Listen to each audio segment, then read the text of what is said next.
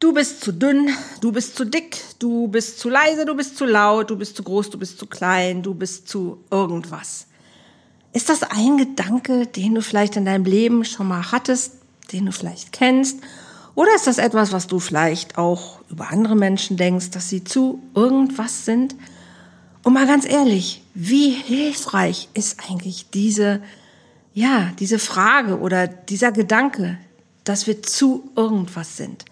Ich glaube, er ist nicht hilfreich und ich habe mich in den letzten Wochen sehr mit dem Thema zu dick und was hat es für Auswirkungen beschäftigt. Und Eva Lanze hat mich gefragt, du Andrea, warte mal gerade, gilt das nicht auch für dünne Frauen? Und ich habe gesagt, ja, okay. Und dann hat sie gesagt, können wir da mal drüber reden? Und ich habe gesagt, ja, okay, komm in meinen Podcast. Und das, was wir jetzt zu reden haben, hörst du gleich.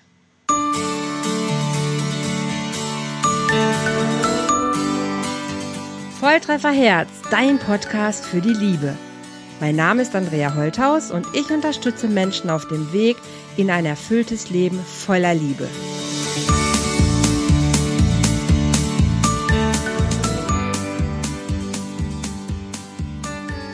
Hallo liebe Eva, herzlich willkommen hier in meinem Podcast Volltreffer Herz, dem Love Talk. Und natürlich ist das Thema Selbstannahme, Selbstliebe ein großes Thema, wenn es um glückliche, erfüllte Beziehungen zu sich selbst und auch zu anderen geht. Und ich habe ein bisschen ja so dieses Thema dicke Frauen lieben anders aufgegriffen vor ein paar Wochen. Das sollte eigentlich mal ein Buch werden. Jetzt wird es vielleicht ein Kurs. Vielleicht wird es auch beides, wie auch immer. Und da hast du gesagt, warte mal, dicke Frauen lieben anders. Erstmal herzlich willkommen, Eva Lanz. Erzähl doch mal kurz, was du bist, wer du bist und äh, ja, damit wir einfach gucken, aus welcher Ecke wir beide kommen. Mhm. Okay. Ja, ich danke dir erstmal da, dafür, dass ich kommen darf, weil ähm, wir sind ja schon ein bisschen länger im Kontakt. Ja. Wir hatten schon mal das eine oder andere und ich mhm. erzähle hier noch mal kurz, woher ich komme. Also ich bin selbst ähm, Heilpraktikerin mit Psychotherapie in meiner eigenen Praxis. Ich arbeite online und äh, vor Ort. Mhm. Und ich habe mich so ein bisschen spezialisiert äh, auf Singles, zu begleiten in äh, erfüllte Partnerschaften. Mhm. Und da komme ich natürlich auch mit ganz vielen Menschen zusammen. Und mhm. mir ist so aufgefallen, nachdem ich so deine Posts gelesen habe, Mensch, äh, die Themen sind, glaube ich, ganz ähnlich. Nur bei mir äh, sind nicht die Menschen, die zu viel auf den Rippen haben, sondern vielleicht eher die, die zu wenig wiegen mhm. und die von der anderen Seite der Medaille kommen. Und das fand ich so, so spannend zu beobachten bei mir. Mhm. Und deshalb sind so viele Fragen aufgekommen mit, mit deiner Idee, dicke Menschen lieben anders. Da habe ich so mhm. gedacht, wie? Ne? Wie soll das denn sein? Und äh, darüber würde ich total, also da würde ich gerne so einen Austausch heute finden. Und mhm und habe das Gefühl, ich bin da auch äh, ganz frisch in diesem Thema, weil ich selbst bin relativ schlank immer gewesen, mhm. komme eher von dieser anderen Seite, dass ich so in meiner späten Jugend mal so knapp an der Magersucht vorbeigeschrammt bin, wo ich im Nachhinein sagen kann, da habe ich rechtzeitig die Reißleine gezogen, weil ich Angst bekommen habe, okay. was wirklich richtig gut ist. Aber ich kenne eben eher diese Seite und eben gleichzeitig auch Klientinnen und Klientinnen, die eher von der Seite Bulimie oder Magersucht kommen, wobei mhm. Magersucht ist mir eine Nummer zu, äh, zu krass, um das hier bei mir in der Praxis zu behandeln, weil da mhm. gehört natürlich noch mal mehr dazu. Mhm. mhm. Mhm. So, genau. Und ähm, aber die Themen und die Traumen sind, glaube ich, gar nicht so unbedingt anders. Und deshalb finde ich es besonders spannend, da mal zu, drüber zu sprechen, ähm, wie du das so siehst. Ne? Mhm. Es wird ja oft gesagt, ein dickes Fell an, anfressen? Mhm. Was machen denn die, die es rauskotzen, sage ich jetzt mal so? Also was ist denn der Unterschied? Was, ist, was sind da für Muster hinter? Und da würde ich gerne ein bisschen von deinen Erfahrungen hören, weil das mhm. müssen ja andere Muster sein, sonst wird man nicht den anderen Weg wählen. Mhm. Also es ist total spannend, weil du hattest ja auch gesagt, so hm, bei mir landen irgendwie eher so auch die ja die dünneren Frauen oder mageren Frauen, wie auch immer. Und ich habe dann so überlegt, warte mal gerade, landen in meinen Coachings eigentlich eher die dicken Frauen und das ist tatsächlich nicht so. Also es ist, ist witzig. Mhm. Ähm, es ist einfach wirklich komplett querbeet und ich habe, wenn ich mal, ich habe danach noch mal meine Liste ein bisschen angeguckt und tatsächlich war es noch nie explizit, dass dicke Frauen zu mir gekommen sind, weil sie sich bei mir wohler gefühlt hätten, weil ich auch dick bin. Das mhm. war noch nie der, der ausschlaggebende Punkt. Oder sie haben es nicht gesagt, das weiß ich gerade gar nicht. Aber mhm. Ist auch nicht so. Tatsächlich ist es nicht so. Ähm, das ist wirklich eher so ein Thema, was so ja aus meinem Leben äh, gewachsen ist, dieses Thema. Und äh, wenn ich sage, dicke Frauen lieben anders, ist es eigentlich, fehlt ja noch ein bisschen der Nachsatz, anders als die Liebe es sich wünschen würde. Ähm, und viele machen es ganz schnell, dass sie sagen, ja, anders als dünne. Und das ist gar nicht damit gemeint. Aber ich wollte den Nachsatz einfach mal weglassen, um naja, um ein bisschen wach zu machen, um ein bisschen so provokant diesen, diesen Satz, so dicke Frauen lieben anders, einfach in die Welt zu posaunen, sozusagen. ist dir ja auch gelungen. Genau, ist auch gelungen, hat eine Menge äh, Wirbel verursacht und ähm, ich wollte auch genau diesen Wirbel, weil ich wollte gucken, wie weit sind wir? Ne? Wie weit sind wir wirklich so gesellschaftlich, um mit diesen Themen umzugehen? Und ich muss sagen, ich bin ein bisschen erschrocken, dass wir überhaupt kein Meter weiter sind, als ich irgendwie gefühlt vor 50 Jahren schon wahrgenommen habe. Okay. Es ist, es ist weiter, es wird mit dem Finger auf Menschen gezeigt, die einfach zu irgendwas sind. Es wird ausgegrenzt, es wird beschimpft, es wird beleidigt und das im Internet noch in einer anderen Art und Weise, als ich das kenne. Und mhm. das hat mich doch schon echt auch ein bisschen ähm, überrascht. Ne? Und ich, ich bin froh, dass ich an der Stelle ein dickes Fell habe, weil sonst würden mich manche Kommentare schon ganz schön treffen. Okay. Mhm. Und ähm, dieses, ähm, dieses dicke Frauen lieben anders ist für mich wirklich aus der Grundannahme, dass wenn, also ich, dass ich muss ein bisschen ausholen. Das Thema ist mein Lebensthema ein bisschen und ich bin auch als Kind mit diesem Thema schon konfrontiert worden. Also ich kenne es auch, ein dickes Kind zu sein. Wobei die ersten sieben Jahre nicht. Da waren meine Eltern froh, dass sie mich durchbekommen haben. Aber danach, also ich hatte Asthma schon mit zwei Jahren und habe dann hochdosiert Cortison bekommen. Und ab sieben, acht fing es halt an, dass es dann Gewicht, dass das Gewicht zunahm. Auch in der Pubertät nochmal. Und ähm, ich kenne es einfach so, diesen, dieses ja dickes Kind schon zu sein. Und auch da einfach von Mitschülern, von, ach Gott weiß wem, gehänselt worden sein. Heute würde man es Mobbing nennen. Und das ist vielleicht auch nochmal ein Unterschied, ne? ob ich ähm, ob ich diese Erfahrung schon als Kind gemacht habe und das ist so ein Lebensbegleiter geworden oder ich bin vielleicht erst durch Schwangerschaft oder Wechseljahre, Hormone oder weiß der Geier was, ähm, habe dann zugenommen. Ich glaube, da kann man auch noch mal ein bisschen differenzieren mhm. von der Erfahrung her, auch von dem eigenen Körpergefühl her. Und bei mir war es wirklich so ja. zu sagen, das ist ein Trauma, was man mitbekommt, ähm, was mich geprägt hat. Ganz klar, Mobbing-Erfahrungen gehören mit in den Traumabereich rein, mehr oder weniger. Mhm. Und letzten Endes ist es ja die Prägung, die über uns entscheidet, welche Muster wir anlegen. Und alles, ja. was wir ja erleben, was uns verletzt, daraus entwickeln wir irgendwelche Schutzmuster. Und wie du schon gesagt hast vorhin, manche fressen was in sich rein, manche kotzen es raus. Manche schützen sich, manche gehen ganz offensiv damit um. Es sind ja ganz unterschiedliche Muster, die wir, die wir uns quasi aneignen. Und ich glaube letzten Endes einfach dieses Ding, ich werde für irgendwas ausgegrenzt oder abgelehnt. Und dann ist es egal, ob ich zu dick, zu dünn, zu zu leise, zu laut bin, wenn ich in mir irgendwann mal erlebe, dass jemand sagt oder mich beurteilt, du bist nicht richtig. Mhm. Ja. Ich glaube, das ist das, was am schlimmsten ist. Und welches Muster ich dann wähle, das ist, glaube ich, so bunt wie das Leben selbst. Aber. Mh. Also ich frage mich gerade, ob die diese Muster, die aufs Essen bezogen sind, ob die dich, sich eher bei Menschen, bei schüchternen Kindern ergeben, sage ich jetzt mal so, bei denen, die nicht so rauspreschen, bei denen, die nicht so, so forsch sind. Weil das Essen hat ja dann viel damit zu tun, dass man das innerlich verarbeitet irgendwie. Entweder bringt man es dann wieder raus oder man verweigert das Essen. Wie würdest du das sehen? Oder wie ist das ähm, aus deiner Sicht? Auch, auch das ist ganz, also es hat viel damit zu tun, in was für ein Umfeld ich natürlich groß werde. Mhm. Ne? Ich hatte das Pech, dass meine Eltern mir auf der einen Seite die Praline als Belohnung hingehalten haben mhm. und auf der anderen Seite gesagt haben, ähm, Kind, du bist zu dick, das sieht ja unmöglich aus und so kriegst du nie einen Mann. Also das, ja. das, das war so diese schizophrene Verhaltensweise meiner Eltern. Ne? Aber für, für jede gute Note oder für jedes, weiß nicht was, gab es eine Süßigkeit. Ja. Und ähm, das ist, glaube ich, auch was, wenn Eltern Kinder mit Süßigkeiten belohnen und ich das erlebe, dann habe ich ein internes Belohnungsproblem quasi mhm. ja, in mir. Ja. Mhm. Oder natürlich ist Zucker eine Form von, hey, wir haben gerade einen kleinen Dopaminkipp, ne? wir haben gerade ein paar Glücksgefühle ja. und wenn ich emotional die anderweitig nicht irgendwie generieren kann und ich weiß, aha, über Zucker funktioniert es aber, dann stehe ich vielleicht einfach auch auf falsche Nahrungsmittel, ne, weil ich dann natürlich eher dazu tendiere, eher zuckerhaltige Sachen zu essen, um damit was anderes zu kompensieren. Mhm. Und auch da muss man sehr, sehr filigran hingucken. A, hat nicht jeder dicker Mensch eine Essstörung. Das ja. ist schon mal, ne? Es können Krankheiten dahinter stecken. Mhm. Es können viele andere Verhaltensmuster dahinter stecken. Ich bin zum Beispiel wirklich übergewichtig, aber ich bin komplett gesund. Also ich habe kein Asthma mehr und ansonsten habe ich auch nichts. Glauben mir viele Menschen nicht und dichten mir, wer weiß was nicht für Krankheiten an, ist aber nicht so. Mhm. Ja.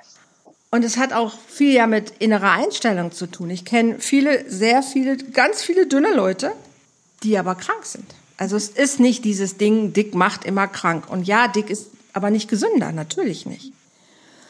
Und dieses emotionale Ausgleichen mit Nahrung, ich glaube, das ist ein ganz, ganz großer Punkt. Und dann gibt's wieder die einen, die natürlich Kontrolle haben wollen. Ne? Und das ist eher ja bei, wenn wir in diesen Magersuchtbereich reingucken oder auch Bulimie, wenn einfach, wenn ich nichts anderes in meinem Leben kontrollieren kann, weil vielleicht in meiner Umgebung eher mehr Chaos ist, mehr Unfrieden ist, mehr, ja, mehr, wie nennt man das? Schlechte Einflüsse sind, Streit bei den Eltern, Trennung, weiß der Geier was und ich ja nichts im Außen kontrollieren kann, weil es entzieht sich einfach meinem, hm. meiner Macht, aber mein Gewicht kann ich kontrollieren. Dann gehe ich mit, mit Essen ganz anders um. Aber letzten Endes ist es immer der emotionale Gewinn, den ich aus meinem Verhalten ziehe. Und dann ist es. Also bei, bei Bulimie habe ich zum, mache ich zum Beispiel die Erfahrung mit meinen Klientinnen, dass es häufig damit zu tun hat, Dinge nicht auszusprechen. Mhm. Also mit Dingen, die gerade nicht, mit Emotionen, die gerade da sind, mit Problemen, die da sind, nicht rauszugehen und sich zu mhm. teilen mit jemandem, sondern die in sich zu behalten. Mhm. Und Heilung fängt häufig da an, wo, wo die Menschen anfangen, sich mitzuteilen, sich Menschen zu suchen, mit denen sie reden können und die mhm. Probleme einfach dadurch gelöst werden können. Und dann ist plötzlich dieses Verhalten anders. Mhm. Und das finde ich auch spannend. Ne? Das ist, mhm. ist es ja im Grunde, ich weiß nicht, wie du das erlebst, ähm, Menschen, die, ähm, die dicker sind, ob die auch dieses Thema. Also ob die auch dann, wenn es emotional wird, was reingeben, also was essen, das dann aber bei sich behalten, statt es wieder rauszubringen. Mhm. Also ich frage mich, wo da der Unterschied liegt, weißt du? Ich glaube, das ist, ich glaube, es braucht immer den Zusatz noch zu gucken. Zusätzlich das Verhalten eines, eines Menschen. Essen mhm. ist ein Symptom. Ja. Ne, aber es ist nicht das einzige. Also dieses, dieses quasi ja fast selbstverletzende Verhalten, wenn ich wirklich jetzt so eine, was weiß ich, Fressattacke habe oder danach äh, das Ganze wieder ausbreche, es ist ja fast eine Form von Selbstverletzung. Das ist meistens ein Teil der Medaille. Mhm, ja. Aber ich muss mir den Rest dazu angucken. Wie sind die Menschen aus, aufgestellt? Wie verhalten sie sich? Was haben sie für Denkmuster? Wie, wie gehen sie mit sich und, und, und dem Leben um? Das sind oftmals Sachen, die zusammenkommen. Ne? Ja. Es ist nicht also das Essen ist eine Sache. Die Bulimie ist nie, ist nie nur ein Symptom, sondern es gehören immer mehrere einfach dazu. Wie labil, ja. ne, wie labil ist jemand? Und dieses Nicht-Aussprechen ist häufig, ich weiß ja gar nicht, was ich sagen könnte. Mhm. Weil der Kreislauf viel eher angefangen hat, ohne dass ich aber da mir schon bewusst war, kognitiv, welchen Zusammenhang es hat. Mhm. Ja. Deshalb ist es häufig so schwierig, dass Menschen gar nicht wissen, ja, was soll ich denn jetzt sagen oder worüber soll ich denn jetzt sprechen, weil sie für ihr Gefühl keine Worte haben oder ihr Gefühl nicht wahrnehmen, weil sie gemerkt haben oder gelernt haben, es ist einfacher, manche Gefühle einfach abzuspalten. Aber die wirken trotzdem. Mhm. Ja, ja, klar. Und das ist das Doofe, ne? Wenn mir als Kind irgendwas ähm, wenn ich als Kind wirklich eine Erfahrung gemacht habe, wo was wehgetan hat, das habe ich ja überlebt, weil ich irgendwas gemacht habe. Und wenn ich das ein paar Mal gemacht habe, habe ich gemerkt, ah, das hat gerade geholfen. Aber ich erinnere mich blöderweise nicht immer daran. Also an die ersten sechs Jahre meines Lebens habe ich null Erinnerung. Ich weiß aber, dass es ganz viele Noteinsätze gab, wo ich ins Krankenhaus mit Blaulicht und weiß der Geier was. Mhm. Ich weiß davon nichts. Also gab es damals aber schon trotzdem ja ein Verhalten, wie ich das irgendwie geschafft habe. Ich weiß, dass ich daraus eine Bindungsstörung entwickelt habe, weil ich häufig schon von meiner Familie getrennt war. Aber das weiß ich doch als Kind alles gar nicht. Und irgendwie ja, hat ja. mir Essen geholfen. Mhm. Aber das war mir viele Jahre ja gar nicht bewusst. Deshalb ist es so schwer, manchmal Dinge auszusprechen, weil man merkt gar nicht, was einen wirklich jetzt gerade getroffen hat.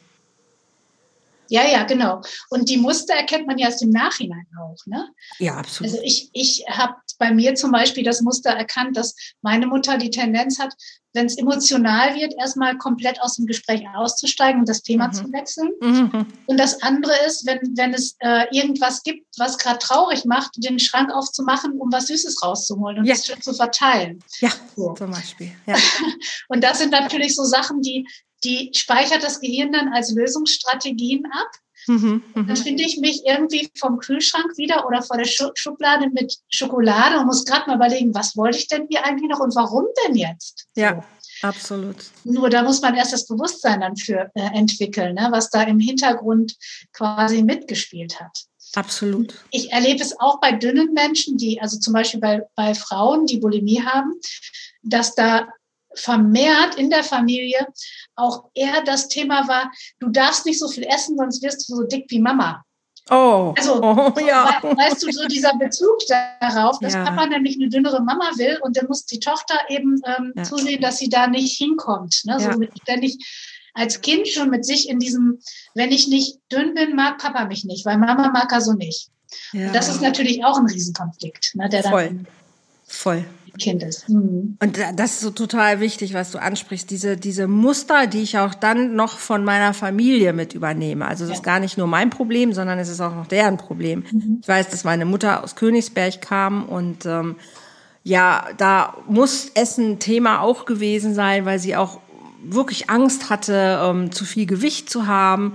Und ähm, das immer Thema bei ihr war und sie sich immer in so Korsetts gezwungen hat, die sie mir dann auch mit, mit 12, 13 angezogen hat, weil sie immer eine Taille haben wollte. Sie hatte aber keine, aber sie wollte eine. Also hat sie dieses Korsett angezogen und meine Oma auch. Und es war immer Thema. Wow. Ich wollte das, ich habe das am Anfang gemacht, aber irgendwann habe ich gesagt, ich mag das nicht an. Das ist, es ist furchtbar, ich ziehe das nicht mehr an. Aber erst mit 18, als ich ausgezogen bin, oh. habe ich gesagt, ich ziehe das nicht mehr an. Und dann hat sie immer, aber meine Oma hat mir dann immer so im Po gekniffen und hat gesagt, ach, hast du dein Mieder wieder nicht an? Und gesagt, geh weg, fass mich nicht an. Das hat sie aber, echt, das hat sie, glaube ich, bis kurz vor ihrem Tod gemacht und da war ich schon über 40.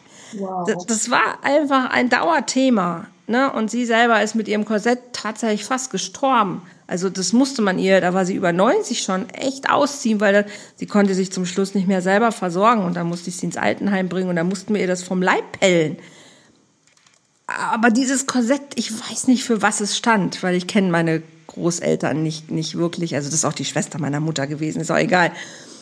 Aber ich kenne das Muster dahinter nicht, weil damals habe ich mich nicht damit beschäftigt. Ja. Heute weiß ich, da ist irgendeine Angst dahinter, einfach nicht mehr zur schicken Gesellschaft zu hören mhm. oder nicht dazu zu gehören. Irgendwie ist es ein Riesenthema.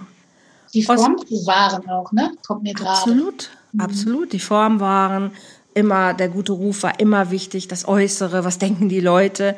Der Schein war ein Riesenthema in meiner mhm. Familie.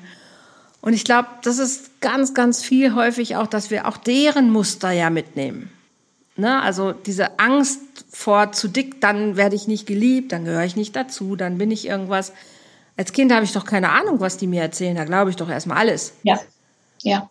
Und ähm, wenn das sowieso Thema ist, du darfst nicht zu dick werden, alleine dieser Satz macht in unserem Kopf schon dick werden. Mhm. Ne? Also, weil ich mich dann auf dick werden fokussiere. Und das ist dann so dieser Selbstläufer, der passiert. Ich denke nicht daran, oh, ich möchte schlank bleiben, sondern ich denke daran, ich darf nicht zu dick werden. Aber unser Gehirn kennt zu nicht werden mhm. nicht, sondern unser Gehirn dick. Ah, okay, davon hat es ein Bild, davon hat es eine Ahnung. Und dann ist der Fokus natürlich auch ganz woanders. Mhm. Und das ist natürlich auch ganz viel Gesellschaft, Werbung, Schönheitsideale, weiß der Geier was.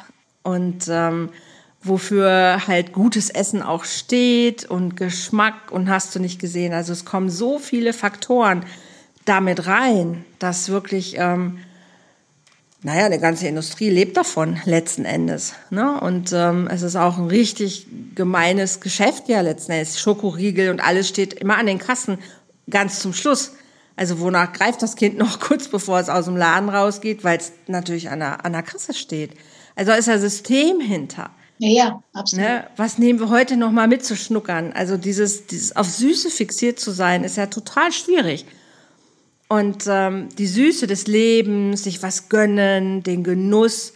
Ich bin ein totaler Genussmensch, aber ich kann mhm. auch was Deftiges genießen. Aber es gibt einfach eine Idee davon, ah, jetzt was Süßes. Das ist, ah, ja. das ist irgendwas Tolles. Mhm. Ja. Und das ist immer das Ding, was haben wir mitbekommen? Sei es in unserer Primärfamilie, Freundeskreis, äh, irgendwo zum Sonntag gab's Torten oder auf Familienfeiern, dann wurde was Tolles gegessen. Also Essen, was verbinde ich mit Essen?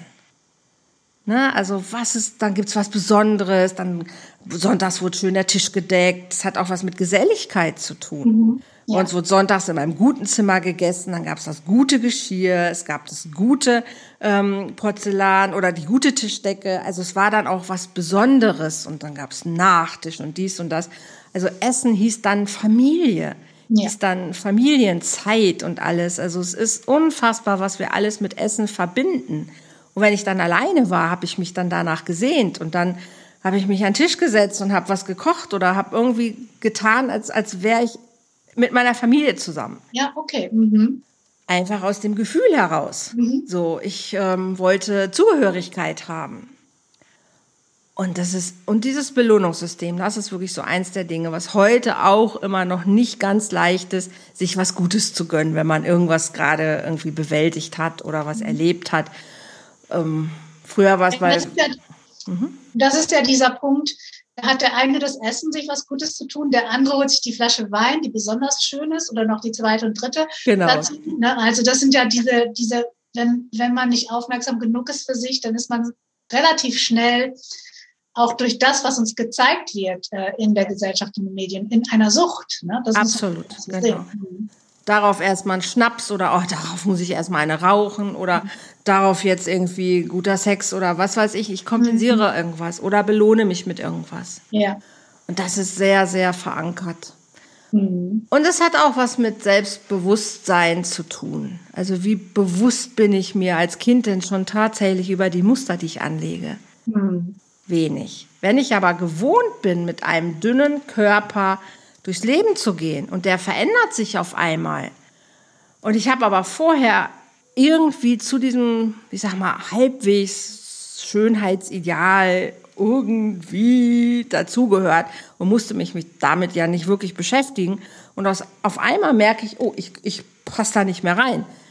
Dann kriegen Leute teilweise echt Panik. Ne? Also das erlebe ich bei Frauen nach der Schwangerschaft oder auch Wechseljahre ist ein Riesenthema, mhm. wenn auf einmal durch hormonelle Umstellung der Körper nicht mehr, ja auch nicht mehr so abnimmt, wie er das vorher schon mal gemacht hat. Ja. Und dann kriegen Frauen wirklich Panik. Weil auf einmal ist, ist alles anders. Und ja, ist natürlich ein neues Körpergefühl, klar. Das ist ein Unterschied, ob ich mit 10 Kilo weniger oder 10 Kilo mehr die Treppe hochrenne. Ja, ja natürlich. Ähm, ich merke das gar nicht weil ich das gar nicht anders kenne seit vielen mhm. Jahren. Mhm. Aber wenn du jetzt 10 oder 20 Kilo mehr hättest, du würdest erstmal denken, was ist hier los? Ja, ja, klar ich meine, das passiert ja, wenn dann nicht so schlagartig, aber trotzdem macht es ja, hat es ja totale Auswirkungen. Ne? Also mhm. gerade wenn man es gewohnt ist, ein bestimmtes Gewicht zu halten oder zu haben, mhm. dann, dann, spürt man natürlich auch jedes Kilo extrem. Also ich kann immer genau sagen, ungefähr, was ich wiege. Nur daran, dass ich halt spüre, wo gerade äh, die Schokolade wieder angesetzt hat. Mhm. so für mhm. mich. Und ähm, das, das finde ich total. Also was, was bei mir dann so ist, ist so, dass ich in dem Bereich dann einfach die Kontrolle auch halten will. Also das hat wirklich so was tief innen drin zu sagen und ähm, nicht nach dem Motto, jetzt hungere ich dieses Kilo runter, weil da habe ich wirklich ein richtig gutes Gleichgewicht für mich gefunden. So in den, mhm. ist ja jetzt auch schon 30 Jahre her, dass ich diese, oder noch länger, dass ich da äh, damals betroffen war. Aber mhm. mhm. dieses, ähm, ich habe ich hab ein Vertrauen darin, dass es wieder sich einpendelt. Und ich weiß genau, dass ich nicht viel, nicht so viel tun muss. Also ich brauche im Grunde nur die süßen Sachen weglassen, in Anführungszeichen. Dann, dann weiß ich auch, dass ich nach einer Woche oder zwei wieder so die Form habe, die ich vorher hatte. Und mhm. trotzdem ist es natürlich eine Beschäftigung im Kopf. Ich weiß nicht, wie das bei dir ist. Was macht das bei dir? Kilo, zwei, drei, mehr, weniger? Ist das auch eine Beschäftigung im Kopf? da ich mich selten wiege, ist es tatsächlich, ähm, ist es keine. Mhm. Ähm, Spürst du das, wenn es mehr wird? Also ich halte seit ein paar Jahren mein Gewicht tatsächlich. Also ich wiege mich ab, ab und zu oder merke halt an den Klamotten dann, ob da was passt oder nicht. Und, und halte einfach so ungefähr mein Ernährungsding. So, ich mhm. esse recht ausgewogen, relativ gesund. Klar, geht auch noch gesünder, ne? Gar, gar kein Thema. Ähm, aber ich bin kein Diätmensch, so. Ja. Aber ich achte natürlich schon ein bisschen drauf, weil ich auf keinen Fall will, dass es noch mehr wird. Das mhm. ist schon ganz klar. Aber Gewicht ist nicht tatsächlich was, worüber ich jeden Tag nachdenke. Okay. Mhm. Weil ich, ich lebe mit mir und ich mache die Dinge, die ich mache und ich bin sie ja gewohnt, sie so zu machen, wie ich sie kann. Mhm. Ja. Und manche Menschen sagen dann mal so, ja, aber nervt dich das jetzt nicht, dass du die Treppe nicht schneller hochkommst? Wo ich so denke, ich denke da gar nicht drüber nach. also in mir, in mir gibt es diesen Gedanken ja gar nicht. Mhm. Ja. Ne, weil ich es aber auch nicht anders kenne. Das ist natürlich ein Unterschied, das ist ganz mhm. klar. Und dieser, dieser Satz von, nochmal um auf das Ursprungsthema zu kommen, dieses dicke Frauen lieben anders, was ich aber kenne, bis in die letzte Wurzel meines, meines Lebens ist, immer dieses Gefühl, ich bin nicht richtig. Okay. Mhm. Ne, oder ich bin nicht gut genug. Ja. Also das ist so das, das Drama, was ich wirklich irgendwann verstanden habe, was ich in mir lösen darf. Und dieses dicke Frauen lieben anders, ist so ein bisschen so dieses, sie lieben einfach immer mit irgendwelcher Bewertung oder mit irgendwelchen Zweifeln, ob es ihre eigenen sind oder die von außen. Und dann, dann liebst du natürlich nicht so ins Volle rein, weil du hast immer Zweifel, irgendwas könnte ja sein, dass es doch nicht passt. Ja. Und ja. es gibt auch heute noch Menschen, die denken, ja, du kannst dich nicht selbst annehmen, wie du bist. Das, also guck dich mal an, das geht doch gar nicht. Mhm. What the fuck? Was willst du mir sagen? willst, ne? Also dieser ja. Zweifel daran, wenn ich dick sein als nicht schön deklariere, was ja zweifelsohne manche Ästheten tun oder manche Menschen können sie ja auch, ist ja auch okay. Ja. Aber anzuzweifeln, dass ich nur mich aufgrund meines Gewichtes nicht annehmen kann oder nicht lieben kann. Ich bin doch nicht nur mein Körper. Ja. Und das finde ich so, finde ich manchmal schwierig. Mhm. Aber wenn es um, um Verlieben geht, um Daten geht, ist es ja das Erste, was ich so abchecke halt. Ja. Ne? Gefällt mir jemand oder nicht? Manchen gefallen Rundungen, manchen eben nicht. Also sind wir sehr reduziert darauf, wie wir Menschen wahrnehmen. Und, und und schieben sie natürlich durch unser Raster durch. Und ich war, oh, ich war wirklich viele Jahre lang in jemanden sehr, sehr, sehr verliebt, der auch viele Jahre mein bester Freund war. Aber der stand einfach nur auf dünne Frauen, wenn es zumindest um äh, dann Intimitäten ging. Nachher ist er zu mir gekommen und hat sich bei mir ausgeheult. Aber abends ist er dann mit der Schlanken abgedackelt. Und ich habe mir das jahrelang reingezogen. Ja. Das war nicht gut. ja, aber das,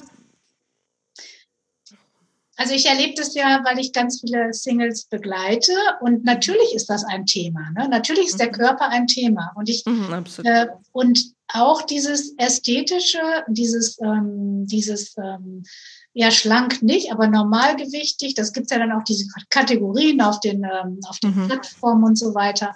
Mhm. Und ich, ich kann mich aus einer Zeit erinnern, das fand ich wirklich eine richtig schöne Erfahrung, als ich so am Daten war.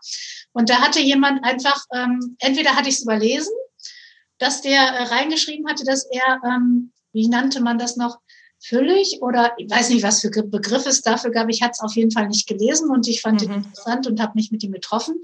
Und im ersten Moment musste ich bei mir selber feststellen, ich dachte, wow, das ist jetzt komisch. Und ich musste das auch formulieren, dass ich, dass ich in dem Date gesagt habe, ich weiß nicht so recht, ob ich mich an deine Körperfülle gewöhnen kann, so.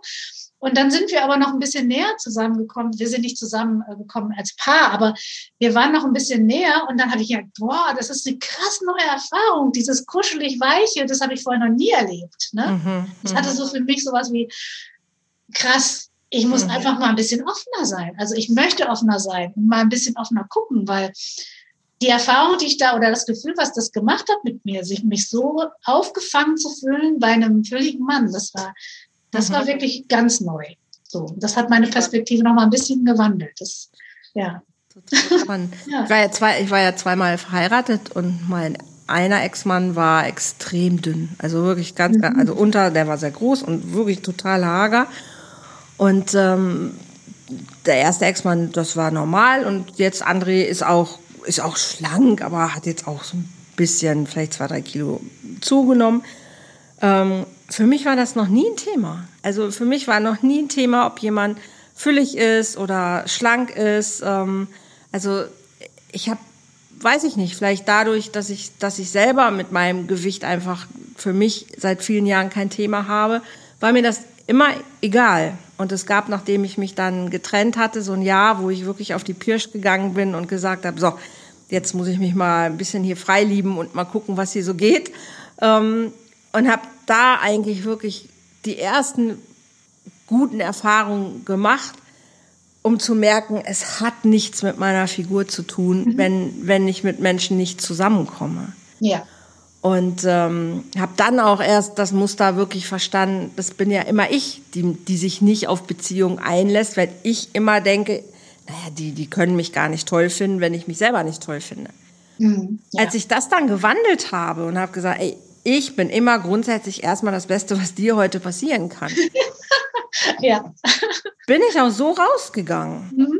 Und dann war es wirklich krass, mit was für Männern ich dann auch ähm, Zeit verbringen konnte. Mhm wo ich gedacht hätte, wow, dich hätte ich früher nicht mal angesprochen oder hätte ich mich nicht mal getraut irgendwie. Und jetzt kommst du auf mich zu und sagst so, hey, Schatz, wie ist es denn heute Nacht? Und ich denke, no, guck mal, geht doch, geht doch, geht doch. Ja, krass. Und das war cool. Das war wirklich, wirklich cool. Und dann auch wirklich die Erfahrung zu machen, dass interessanterweise, und das ist so doof, und ich habe es auch richtig blöd gefunden, aber manche haben dann echt gesagt, boah, mit dir kann man lachen, mit dir hat man Spaß im Bett, weil du bist eben nicht so, also du achtest einfach nicht drauf, wie du liegst, sondern du genießt es einfach jetzt und hast Spaß dabei. Und dann habe ich immer innerlich so gedacht, wenn du wüsstest, wie das vor zehn Jahren war, da ist auch viel passiert. Ja. So, ne? Aber es ist einfach ein Thema, dieses sich frei lieben, also sich frei bewegen, sich frei zeigen. Ich bin absoluter Saunagänger, über 20 Jahre gewesen und das, das ist aber, das, das ist ein Ding, was einen, das muss man kriegen. So, mhm. diese, dieses Ding, ich bin jetzt so, wie ich bin. Und ja. es ist, egal wie ich aussehe, es ist okay. Ja.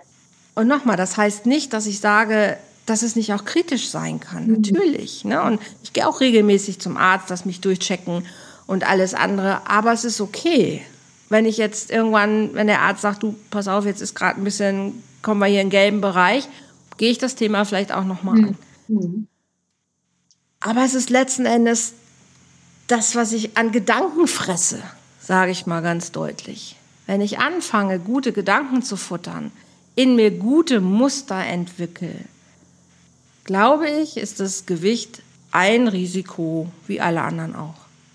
Aber wenn ich schon übergewichtig natürlich bin und ich auch noch schlechte Gedanken habe und mit mir immer irgendwie im Argen bin und mich selber verteufel, an mir zweifel, kritisch bin, neidisch bin, ja, ich glaube, dann haben wir ein ganz schlechtes Paket zusammen. Ich kann aber auch dünn sein, kann optisch ganz toll aussehen. Aber mhm. wenn ich auch da innerlich mich zerfresse und nicht, nicht lebe, was ich wirklich möchte, ich glaube, das Risiko ist 50-50. Also ich erlebe das ja auch bei gut, das sind jetzt die äh, krankhaften Dinge wie Adipositas oder auch Bulimie oder Magersucht. Ne? Mhm, mhm, also bei den, bei den Bulimie-kranken Frauen kann man ja sagen, die sind von, von der Statur her erstmal normalgewichtig, mhm, ist mhm. dünn, aber äh, da brennt jetzt mal nichts an, in Anführungszeichen, sieht das erstmal gesund aus, was es ja nicht ist, dadurch, dass Überhaupt natürlich viel innerhalb passiert. Ja. Und es hat aber sowas wie, ähm, na, was wollte, worauf wollte ich jetzt hinaus? Hm nach außen hin wirkt es gesund. Es ist nicht zu erkennen. bei den allermeisten ähm, Frauen wird das niemals auffliegen. Es sei denn, mhm. sie kriegen selbst Schwierigkeiten wie mit den Zähnen oder mit der ähm, mit der Speiseröhre, all diesen Dingen. So, ne? Aber das ist erstmal anders, als wenn man das offensichtlich mhm. trägt, so wie du das ja beschreibst oder wie du gemobbt worden bist schon als Kind. Mhm. Und ich frage mich, was, was macht es mit dir, dass jetzt durch dein nach vorne gehen mit dem Thema wieder diese alten also alten Stimmen im Sinne von, du kriegst ganz viel Feedback, wo du echt denkst, ey, was ist das denn? Na, was passiert denn da gerade auf Facebook zum Beispiel mir gegenüber? Das ist ja eigentlich, das ist ja eigentlich Vergangenheit. Das ist ja eigentlich damals gewesen und nicht mehr heute. Und jetzt passiert es heute nochmal. Triggert dich das sehr? Also wie gehst du damit um? Tatsächlich triggert es mich nicht mehr. Also okay. A, kenne ich es, ich kenne mhm. es. Ja. Ich glaube, ähm, also ich war mir auch total bewusst, wenn ich das mache, dass, es, dass das passiert. Okay. Mhm. So, ne? Also das war, war mir völlig klar. So, wecke die Geister, die du rufst. Das ist einfach so. ja. Und es gibt einfach genug Trollköpfe da draußen, die nichts anderes zu tun haben, als einfach ihren Mist in die Welt zu, zu katapultieren. Also das war, war mir schon klar und ich habe mich auch ein bisschen fast, hört sich jetzt doof an, aber fast ein bisschen drauf gefreut, weil ich gedacht habe, guck mal, wie ich wirklich damit umgehe. Weil das Ganze ist ja, ich bin als Coach unterwegs. Ich, ich erzähle Menschen, wie sie gute Beziehungen führen können. Das ist ja schon eine Form von Sichtbarkeit, aber sich selber noch dann ein bisschen, also ich habe mich noch nackiger gemacht und habe gedacht, okay, mach dich sichtbar, weil ich glaube, dass unsere Beziehungskultur einfach Sichtbarkeit, Authentizität braucht und habe gedacht, gut, dann musst du das selber nochmal machen. Also nimm dein, dein, dein dickstes Thema und, und pack es auf den Tisch und guck, was passiert. Und habe schon einfach gemerkt, es ist sicherlich nochmal ein Unterschied, von wem was kommt. Menschen, die mich gar nicht können, können mich gar nicht verletzen, mhm. weil die kennen mich ja nicht. Ja. Ne, wenn es sehr nahestehende, mir wichtige Menschen sind, ähm, dann gucke ich schon, hey, warum, warum sagst du das gerade oder was möchtest du mir mir damit sagen. Mhm. Und merke aber auch da, ich kann es nehmen und kann sagen, ja, okay. Mhm. Ist okay. Ne? Also es, es tut mir nicht weh, weil das ist ein Teil von mir. Mhm. Aber das ist nur ein Teil. Ja. Und ich ja, bin okay. viel mehr als das. Mhm. Und ich weiß inzwischen viel mehr über mich, wer ich bin und was in diesem Gesamtpaket drinsteckt. Und ja, nu, wenn da ein Teil irgendwie nicht dir gefällt, so what? Es ist nicht mehr mein Problem. Und hast du das Gefühl, du bist jetzt bereit dazu? Also du wirst es so, so also es wird eine innere Bereitschaft gegeben haben, jetzt mit dem Thema rauszugehen. Ne? Also das hat ja manchmal sowas von, man macht es erst dann, wenn man so gefestigt ist und so klar ist und so genau weiß, was man tut, wenn, wenn man es tut. Also du hast dieses Thema ja schon lange. Mhm. Es kommt jetzt mhm. zum Vorschein. Und das klingt so, als wenn es jetzt die richtige Zeit ist. So. Ja, habe ich mich auch die letzten Tage schon ein paar Mal gefragt, was, was, was war jetzt los? Also, was ist denn passiert, dass du jetzt auf einmal irgendwie den Drang hattest, so jetzt muss es in die Welt? Und das ist sicherlich auch ein bisschen so. Als ich ähm, das Thema das erste Mal hatte, das war vor, ich glaube, drei oder vier Jahren schon in einer, in einer Facebook-Gruppe, wo das Thema da war und auch dieser Titel Dicke Frauen lieben anders ja schon im Kopf war. Und dann kam, passte es aber immer irgendwie nicht. Dann hatte ich ja die Plattform Volltreffer Herz gegründet, dann äh, die wieder geschlossen, dann kam war Corona, dann unser Umzug nach Mallorca es passte immer irgendwie nicht, aber es war immer da. Es war immer da und ich habe immer schon, ich habe hier einen Ordner in meinem Laptop, wo ich immer schon wieder Artikel reinpacke, für das Buch auch, immer wieder Überschriften, immer irgendwelche Beiträge drin. Also das Thema ist da und hat einfach wirklich gelauert, sozusagen.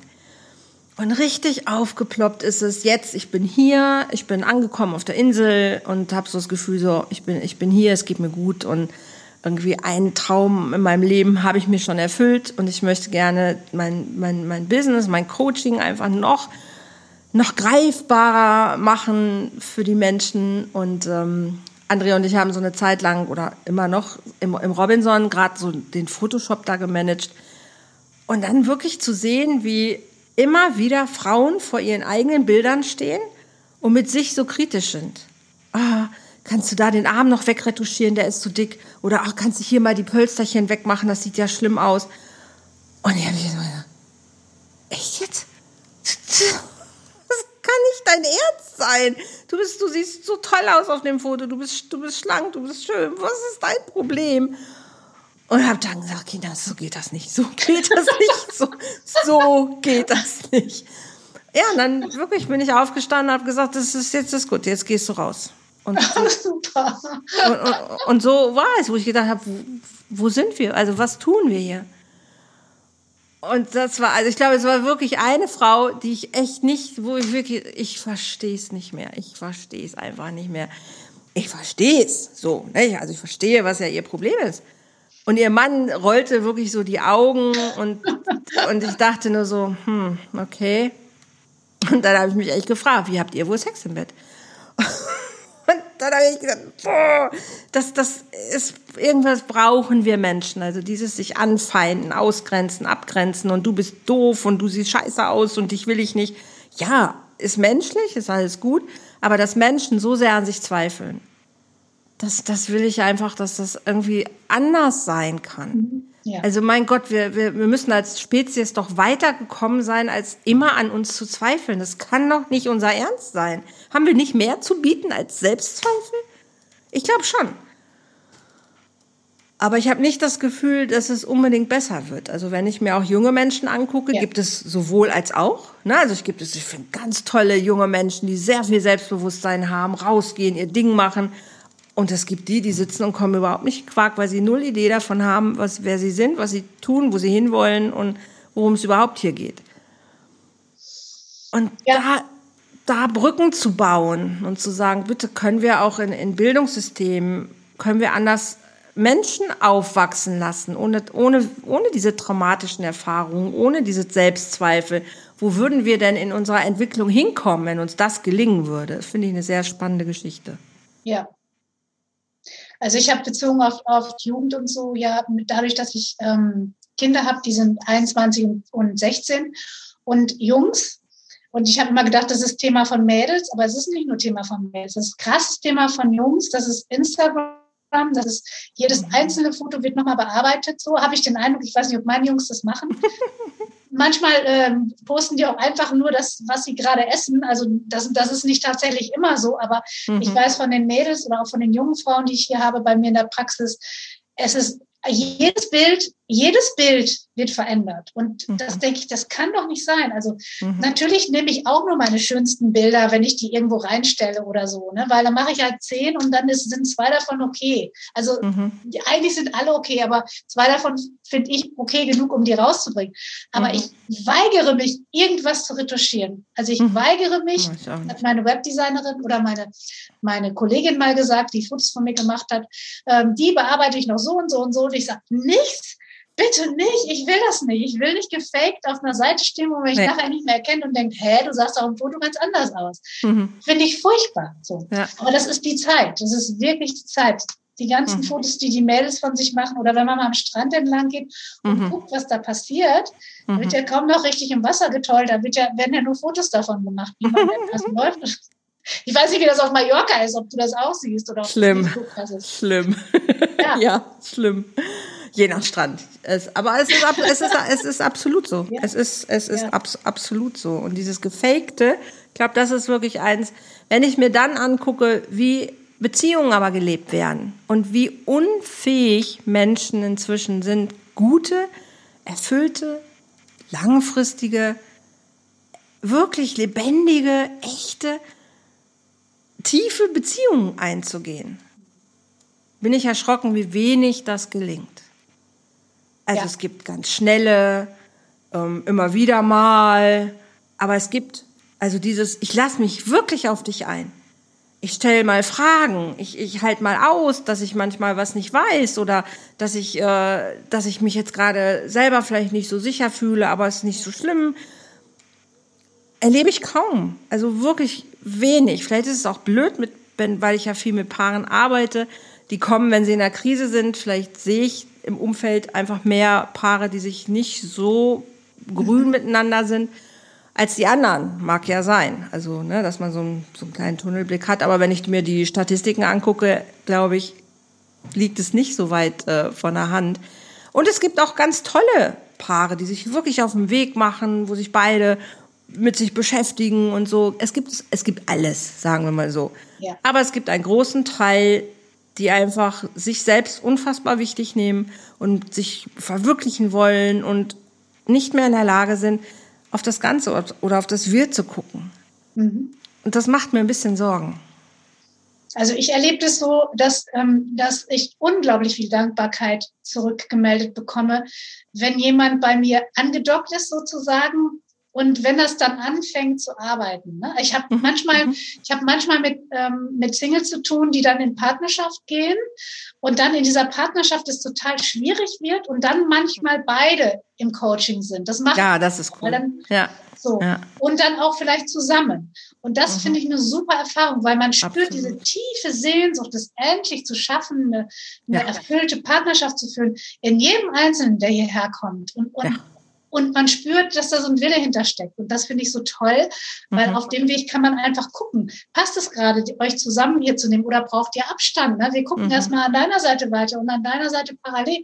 Und dann kann man einfach das Ganze nochmal wieder zusammenführen. Und da mache ich mhm. so schöne Erfahrungen auch mit. Mhm. Und was dahinter steckt, ist für mich immer diese tiefe Sehnsucht, die eigentlich im Mensch steckt, das zu schaffen.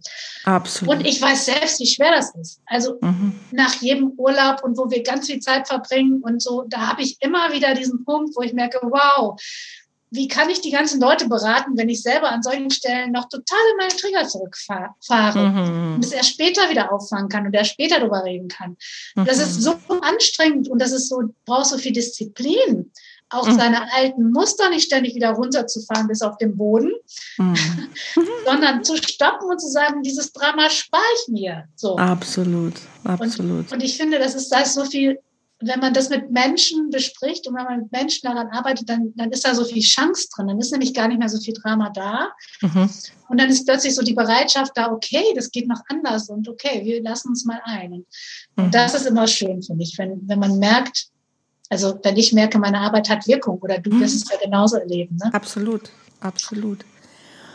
Und was ich noch ein, ein super, ein, ein großes Thema erlebe, ist wirklich so diese, diese Abhängigkeiten, also auch mal zu gucken, was sind denn so unsere Beziehungen und womit ähm, sind diese Beziehungen konfrontiert? Also es gibt viele toxische Beziehungen, abhängige, äh, wirklich destruktive Beziehungen, On-Off-Beziehungen, Ghosting, irgendwie Menschen und ja kommen irgendwie zusammen, gehen wieder auseinander, Kriegsschauplätze von Familien, bei Familiengerichten, die wirklich großen Krieg über Jahre führen, Wechselmodell, wo ein Kind eine Woche da, eine Woche da, das kann man auch noch mal rauf und runter diskutieren. Aber was, was stricken wir uns da? Also wie geht Beziehung weiter irgendwie in die Zukunft rein? Und ich glaube, es braucht einen Wechsel. Es braucht einen Wechsel. Ich, ich sage ja nicht, dass man einen Mann ein Leben lang, das, das sage ich überhaupt gar nicht. Aber die Zeit, die ich mit jemandem verbringe, ich finde, die darf wertvoll sein. Und diese ganzen Selbstzweifel, um es ein bisschen rund zu machen, je mehr ich an mir zweifle, umso schwieriger wird die Beziehung. Ja. Weil all diese, diese Selbstzweifel einfach dafür sorgen, dass in der Beziehung Schwierigkeiten sein werden. Und wenn der andere auch noch Selbstzweifel mitbringt, dann haben wir das, was du gerade sagst, Dramen, dann haben wir Geschichten, dann haben wir Stories, dann haben wir all das, was wir haben.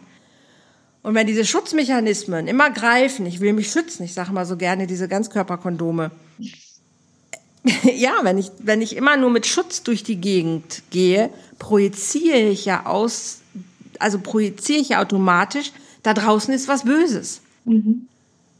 Und was wir gerade erleben, finde ich, ist auch so eine kollektive Geschichte. Ne? Da, es gibt viel Böses gerade. Es gab Corona, es gibt Krieg. Es ist in unserer aller Leben einfach auch viel Böses. Und das ist, sind Themen, die wir uns angucken müssen. Ja. Also all die Schattenthemen, die wir haben, sind ja gerade da. Also was kreieren wir uns denn seit Jahrhunderten von Jahren?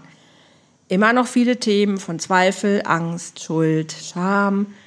Alles liegt ja. gerade auf dem Tisch. Und das hat ja einen Grund. Ja, und der Weg ist ja, den Frieden zu finden in mir. Exakt. Um friedvoll in Beziehungen zu gehen Exakt. Es braucht total viel Disziplin, sonst sind wir sofort wieder in unseren alten Geschichten. Also so erlebe ich das auf jeden Fall. Und wenn wir das schaffen, deshalb ist mir die, die Arbeit mit Mann und Frau so wichtig. Oder mhm. ich muss es jetzt nicht nur auf Mann und Frau, sondern überhaupt auf Partnerschaften und Beziehungen ähm, mhm. mhm. bringen. Irgendwie ist mir das so wichtig, weil wenn dort Frieden entstehen kann, dann mhm. sind wir Vorbild für die nachfolgenden Generationen, was den Frieden angeht. Absolut. Das ist für mich so kostbar und auch zu spüren, das geht.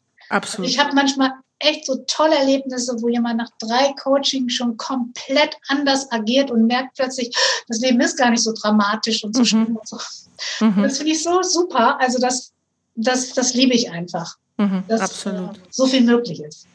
Ich bin da total bei dir. Und Frieden ist wirklich eins meiner Frieden, Freiheit, Liebe sind so wirklich so meine drei plakativen mhm. Werte ähm, für die ich aber auch jeden Tag antrete, definitiv. Ja. Und ja. Frieden ist gerade ein, ein riesiges Thema für mich. Mhm. Und sehr, und ich glaube auch, also vorhin, es ist der, es ist auf der einen Seite, es ist der Robinson Club, es ist aber auch tatsächlich der, der, äh, der Krieg mit der Ukraine, wo ich sehr viel auch mit, mit André, wir haben sehr viel geredet, warum ist das gerade in diesem Zeitalter, warum haben wir das, worum geht's wirklich und haben uns sehr angeguckt, Ablehnung, andere Menschen einfach tot machen, weil sie nicht im richtigen Land leben oder nicht die richtige Politik haben oder weiß der Geier was.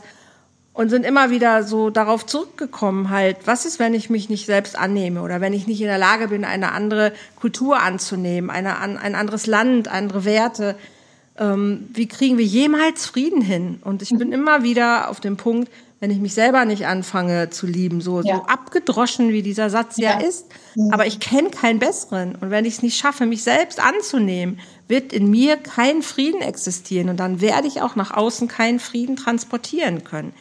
Und dann kam so eins zum anderen, dann kam der Robinson und dann kam diese Erfahrung, wo ich so gedacht habe, ich möchte, dass wir Menschen uns lernen anzunehmen. Es, es, es ist möglich und also ich glaube, ich bin ein gutes Beispiel dafür. Ich bin dick, aber ich liebe mich und ich liebe mhm. mein Leben und ich liebe die Menschen in meinem Leben. Und alle, die, die mich anders sehen, so what, okay, ist nicht mein Problem. Aber es war viele Jahre lang mein Problem. Aber ich weiß, wie ich es anders hinbekomme. Dass ich sagen kann, ich bin dick und schön oder ich bin dick und trotzdem äh, habe ich ganz tolle Menschen, die mich so sehen, wie, wie, ich bin. Und da ist nicht nur die äußere äh, Hülle entscheidend. Und das gilt auch für Dünne. Das ist doch, es ist unterm Strich. Ja, also für mich, also für mich ist das so, dass ich, dass ich denke, ähm, ich muss mich nicht immer durchweg lieben, dann verarsche ich mich selbst. Ich finde mich manchmal nicht liebenswert. Wenn ich wieder eine Reaktion hatte auf mein Kind oder auf meinen Partner, dann mhm. mag ich mich in dem Moment nicht. Aber ich finde mhm. das auch nicht schlimm, mich da nicht zu mögen. Mhm. Die Liebe bedeutet für mich auch, anzuerkennen, dass ich mich gerade nicht liebe. Absolut. Denn damit mache ich die Liebe schon wieder, der Liebe schon wieder die Tür auf. So. Ich, ich liebe es total zu wissen, und es kann immer wieder sein, dass ich auch als schlanker Mensch vor dem Spiegel stehe und mich gerade nicht mag. So. Absolut. Und ähm, ob ich was auch immer äh, man körperlich hat, was man nicht mag, einfach anzuerkennen, dass es gerade mal so ist. Ich glaube, dass es morgen wieder anders sein kann oder auch nicht. Mhm. Ich glaube, es gibt so ein Grundeinverständnis, was ich mit mir irgendwann eingegangen bin. Ah ja, okay. Also ähm, natürlich gibt es Tage, wo ich auch manchmal da sitze und denke, das hast du jetzt heute nicht so toll hingekriegt. Also das hast du gerade irgendwie ganz schön vermasselt. Und da finde ich mich dann auch nicht toll. Ne? Mhm. Aber diese Grundannahme von, ich bin grundsätzlich ein guter, liebenswerter Mensch, ja. das ist nicht mehr in Frage zu stellen. Ja. Ja. Und das ist ein Unterschied. Und natürlich darf ich mich trotzdem an manchen Tagen auch blöd finden oder darf ja. mir selber auch kritisch sein. Das alles ist nicht, setzt nicht die Selbstliebe außer Kraft. Aber dieses Einverständnis oder wirklich diese tiefe Akzeptanz meiner Seele, meines Körpers und meines Geistes zu sagen, ich bin von Grund auf ein guter, liebenswerter Mensch, ist nicht mehr in Frage zu stellen. Ja, ja. Das hat viel verändert. Ja, und das, das verändert ja auch, dass man jeden anderen Menschen mit all den Eigenarten, die er hat, auch nehmen kann. Genau. Genau. Und das ist natürlich bei Menschen wie Putin schwerfällt, zum Beispiel. Ne? Mhm. Da zu sagen, da bin ich mit irgendwas einverstanden, bin ich nicht. Und trotzdem im Kern ist es so, dass ich denke, der wird seine Gründe haben und der, das sind auch Sachen dabei, die, wenn man sie genau recherchieren könnte und wüsste, wo man dann den Sinn erkennen könnte weil er ist auch nur ein Mensch. Also ich lehne das total ab, was er tut. Aber ich glaube, wenn wir anfangen, so jemanden wie ihn total zu verurteilen und nur draufzuhauen, draufzuhauen, draufzuhauen, dann gucken wir nicht genau hin, was denn sonst noch so alles los ist. Links und rechts und vorne und hinten und vor allen Dingen nicht, wo wir manchmal ein Putin sind, in manchen Absolut. Dingen mit uns selbst Absolut. und vielleicht auch mit unseren Liebsten und das nicht mal merken. Also ich bin da sehr, sehr vorsichtig geworden, nachdem mhm. ich immer mehr von mir selbst erkannt habe, wo ich einfach mhm. weiß, im Grunde weiß ich nichts. Ne? Mhm. Es können Situationen kommen, da würde ich heute nicht wissen, wie ich reagiere. Mhm. Ist Absolut. einfach so. Absolut.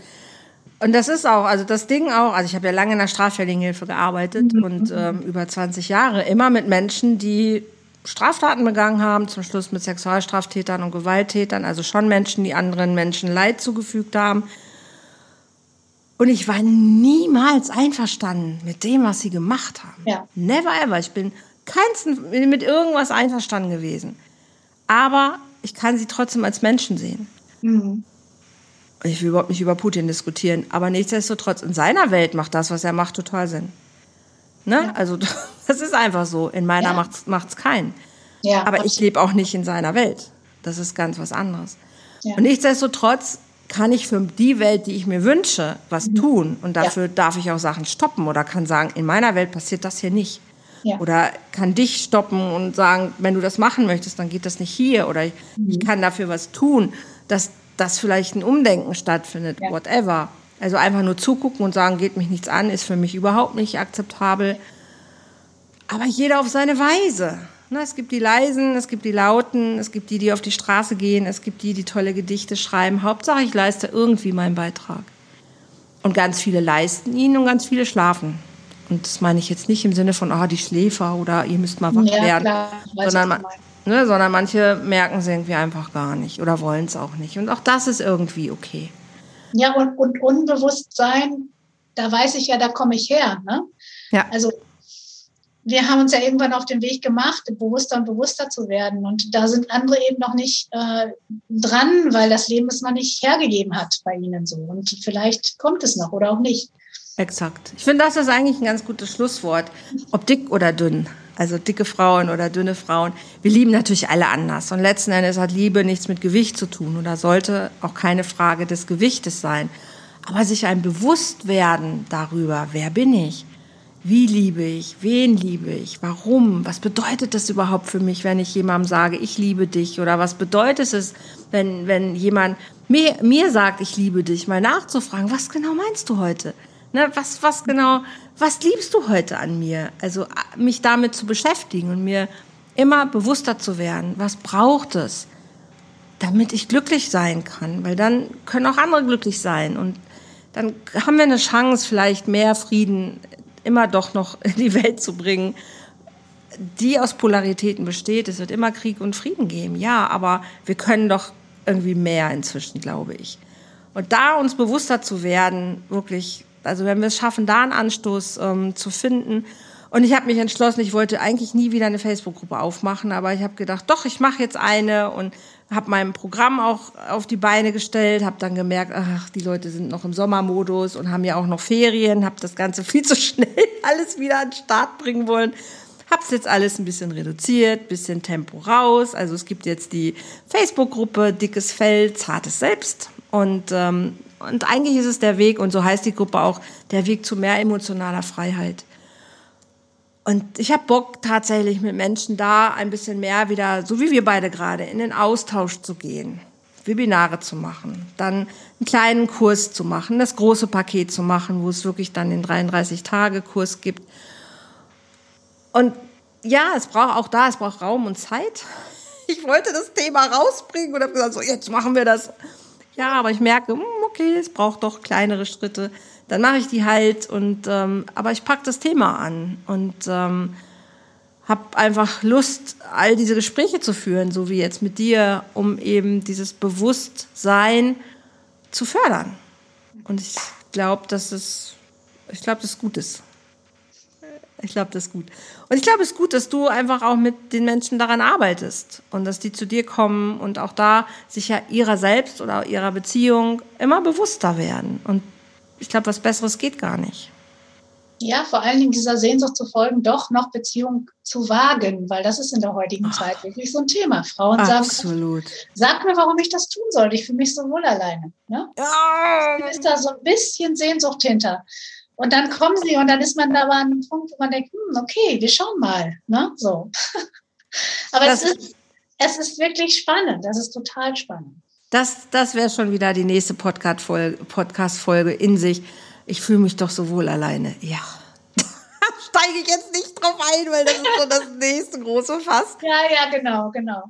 Liebe Eva, ich danke dir. Und ähm, deine Webseite verlinke ich sehr gerne unter dem Podcast. Du arbeitest ja auch offline. In, wo bist du?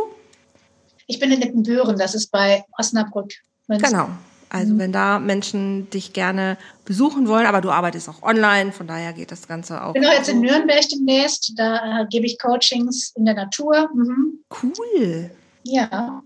Als, als, als, als Event oder einfach nur? Ihr also ich habe einige äh, Nürnberger äh, Onliner und ähm, die haben bei mir gebucht, diese Coaching Walks. Mm. Also werde ich die Onliner mal live kennenlernen und bin natürlich auch offen dafür, wenn noch jemand Lust hat und in der Nähe wohnt, einen Termin mit mir zu machen. Also ich bin da fast eine ganze Woche, so nächste Woche. Oh, und noch für Kurzanschlossene. Okay, der Podcast wird Sonntag veröffentlicht. Okay, schau mal. Nein, das braucht natürlich nicht. Aber ähm, ja ich bin immer mal immer wieder irgendwo. Berlin habe ich schon mal gemacht, Köln habe ich schon mal gemacht. Da, wo mehrere Menschen sind, die ich sowieso online coache, da bin ich dann cool. mal. Und dann kommen halt noch welche dazu, wenn sie Lust haben. Ja, voll schön, voll schön. Mhm. Hat es erstmal deine Fragen, die du hattest, beantwortet heute oder ist noch irgendwas offen? Ja, also ich, ich, ich entwickle meine Fragen ja immer aus dem, daraus heraus, was gerade passiert. Deshalb kann ich mir gut vorstellen, dass noch ganz viele Fragen kommen. Aber die sind erstmal soweit beantwortet, die, die ich hatte. Okay, dann machen wir den Sack zu. Mhm. Ihr Lieben, vielen Dank fürs Hören. Ihr könnt uns gerne auch mal Kommentare hinterlassen. Natürlich, was, was macht ihr mit dem Thema? Wie bewegt euch dieses Thema? Ähm, ihr könnt gerne natürlich den Podcast teilen, abonnieren und ähm, ja, auch Rezensionen schreiben. Alles ist möglich. Freue ich mich sehr drüber. Danke nochmal, Eva Lanze. Vielen, vielen Dank und hab einen schönen schönen Sommer noch, eine schöne Zeit. Ihr da draußen habt euch lieb. Und wenn euch das interessiert, ne, wie gesagt, Facebook-Gruppe, dickes Selbst, nein, dickes Feld, zartes Selbst, kommt einfach gerne vorbei, wenn ihr generell Unterstützung auch nochmal in euren Beziehungen euch wünscht. Schreibt mich an, ruft mich an, ich bin hier und gerne auch auf Mallorca. Ne? Also ich habe jetzt schon ganz schöne Retreats hier auf der Insel gemacht mit Einzelpersonen, aber auch mit Paaren. Mega geil, mega geil. Also kann ich euch wirklich nur ins Herz legen. Und äh, ja, wer weiß, vielleicht sehen wir uns bald hier auf der Insel. Also ihr Lieben, macht's gut. Tschüss. Tschüss.